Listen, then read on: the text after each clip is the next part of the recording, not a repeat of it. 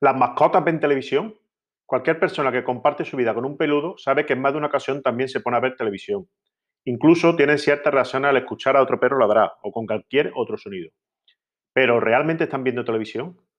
Primero hay que saber que los perros ven el mundo a través de los colores primarios, es decir, tienen visión dicromática. La visión en los humanos es tricromática y por eso las personas son capaces de apreciar el espectro completo del mundo de los colores. Además de esta gran diferencia, hay que saber que los perros tienen una forma de parpadear diferente a la de los humanos.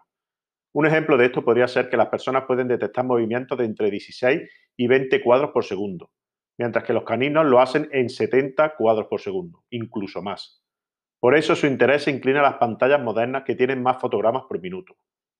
En cuanto a contenido, por lo general, los caninos reaccionan a las mismas cosas que les llaman la atención en el mundo real, como los ladridos, las sirenas, un chirrido muy fuerte y agudo o cualquier sonido de otro animal. Se han hecho muchos estudios al respecto. Hasta se ha buscado comprobar que los perros reconocen a otro perro en la pantalla. Y un estudio publicado en una revista para animales lo comprobó. La investigación también arrojó que el contenido que no está relacionado a otros perros o animales puede que no les cause tanto interés. Además, se comprobó que los perros no disfrutan pasar tanto tiempo frente a una pantalla. Se sienten más cómodos mirándola por unos minutos y ya está. Un canal para perros. En 2013 nació en Estados Unidos un canal para perros que lleva por nombre DocTV, con una audiencia potencial de hasta 80 millones de perros. Fue el primer canal de televisión con programación exclusivamente dedicada a los caninos. De esta manera, DocTV se convirtió en la primera iniciativa para atrapar la atención de los perros con una pantalla de televisión. El canal de televisión decidió crear una programación para los perros que se transmite las 24 horas del día y los siete días a la semana. Crearon entretenimiento canino pensando en cómo captar su atención y lo lograron. Con el contenido adecuado lograron que los perros de 46 millones de hogares miraran la televisión. ¿Y los felinos?